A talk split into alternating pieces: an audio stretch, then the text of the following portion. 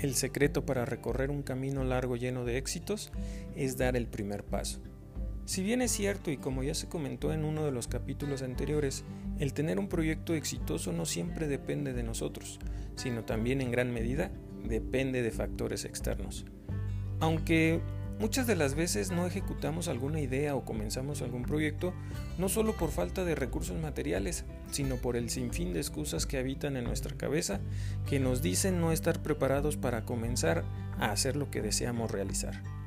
Esto es una característica del síndrome del impostor que fue descubierto por las psicólogas Pauline Clance y Susan Imes en el año de 1978.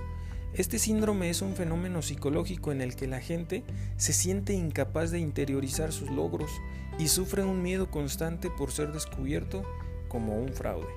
Sin duda alguna esto puede verse como una trampa mental, en la que pase lo que pase, debes evitar caer, ya que la única persona que tiene la capacidad de decidir qué quieres ser o hacer, eres tú.